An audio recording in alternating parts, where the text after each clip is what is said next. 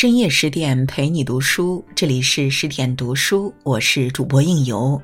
今天为您分享的文章来自作者宗梦雅，《红楼梦》晴雯，越是聪明的人，越要学会收敛锋芒。著名红学家吴世昌曾用一句诗来评价《红楼梦》：“红楼一世界，世界一红楼。”一集《红楼梦》中写尽了人生百态，也写尽了世间人之性格。红楼众女子的命运沉浮，本身就是对性格决定命运的最好诠释，而其中又以晴雯最为典型。正如其判词：“受邀多因毁谤声，多情公子空前念。”在众丫鬟命运中，晴雯的命运最属意难平。她深受贾母喜爱，生得风流灵巧，又是宝玉身边的红人，最后却被赶出贾府，死于病榻。虽一生清白磊落，但结局却最为凄惨。究其原因，在于晴雯的不懂藏锋，张扬太过。低调是一种保护色。人生在世，越是聪明的人，越要懂得收敛锋芒。一口无遮拦，积怨遭恨。在《红楼梦》中最属伶牙俐齿、性格爽直的，第一是王熙凤，第二就是晴雯。然而，凤姐有尊贵的身份加持，说话懂得审时度势、看人身份；晴雯却不分场合和对象，只有快和直。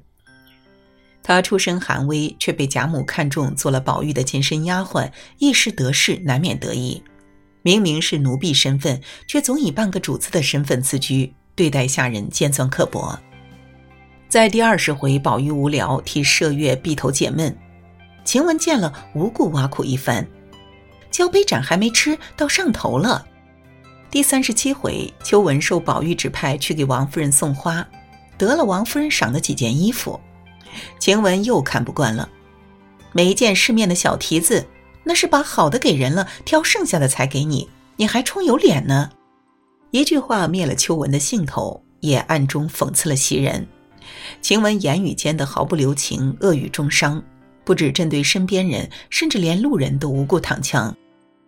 在第二十七回，怡红院的丫头小红被王熙凤差遣去取东西，晴雯以为她是闲逛，阴阳怪气的说了几句。小红解释之后，晴雯继续说：“怪道呢，原来爬上高枝儿去了，把我们不放在眼里。”小红没有计较，但这话难免被邻近的丫鬟婆子听到，成了日后晴雯的把柄。正应了后来王善保家的告状晴雯的说辞，在人跟前能说惯道掐尖要强，一句话不投机，他就立起两个骚眼睛来骂人。晴雯不只对下人，对主子也是丝毫不留情面，把黛玉拒之门外，嫌宝钗来的太勤，间接制造了许多矛盾。丫鬟和婆子们看似都不在意，实则心里都有一杆秤。日久天长，晴雯种下的祸根越来越多。性格直爽并非坏事，但口无遮拦难免会刺伤别人。少说多做，察言观色，原本是生在侯门基本的生存法则，晴雯却反其道而行之。那一朝一夕积累下的芒刺，都成了他日后悲剧的伏笔。二不懂藏锋，招致灾祸。晴雯的锋芒，一是她的尖牙利嘴，二则是她太过高调张扬。得意时恨不得天下周知，得理处又丝毫不饶人。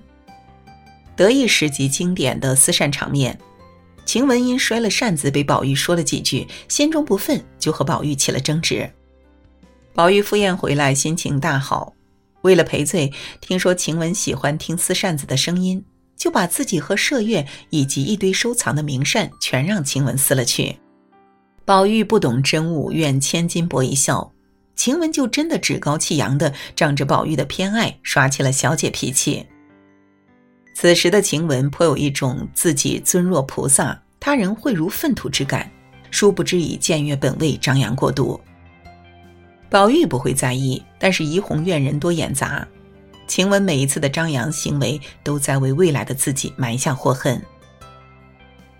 晴雯的得理不饶人，在坠儿偷镯一事中更为明显。宝玉房里的丫鬟坠儿偷了平儿的镯子，平儿顾及各方脸面，并未戳穿，只私下告诉麝月等防着坠儿就好。唯有晴雯不依不饶，把坠儿喊到床前，拿着一丈青狠狠戳坠儿的手。宋妈为坠儿求情，说等袭人回来再做定夺。晴雯全然不顾，定要把坠儿撵出去。这一举又无形中得罪了许多人。日后大观园被抄检时，晴雯便被王善保家的趁机参了一本，最终落得个被赶出大观园的结局。更可悲的是，因为昔日那些尖刻时刻，晴雯把身旁的姐妹一一得罪，被赶出之后，除了宝玉，并无一人去探望，一朝落难，孤立无援。道德经有言：“持而盈之，不如其已；揣而锐之，不可长保。”亦即人一旦自满，就应适可而止；一旦太过锐利锋芒，则难长久保身。从开始到最后，晴雯的犀利与张扬均无半点消减，暴炭般的性格一步步把自己推向深渊。好露锋芒，树敌而不知，厄运的来临看似毫无道理，实则都是因果。三收敛锋芒是一种智慧，亦是一种保护。被赶出贾府之后，病榻之上，晴雯对宝玉说了这样一句话：“我虽生得比别人好些，并没有私情勾引你，怎么一口咬定我是个狐狸精？”生命的最后时刻，他仍然没有明白自己为何落得如此悲惨。深受贾母喜爱，又做得一手好女工，晴雯本可以有个不错的归宿。但因锋芒过露，常得罪人而不自知。倘若没有王善保家的，也会有张善保家的、李善保家的去告状。勾心斗角的侯门大院容不下这样一个带刺儿的人，悲惨结局皆是性格使然。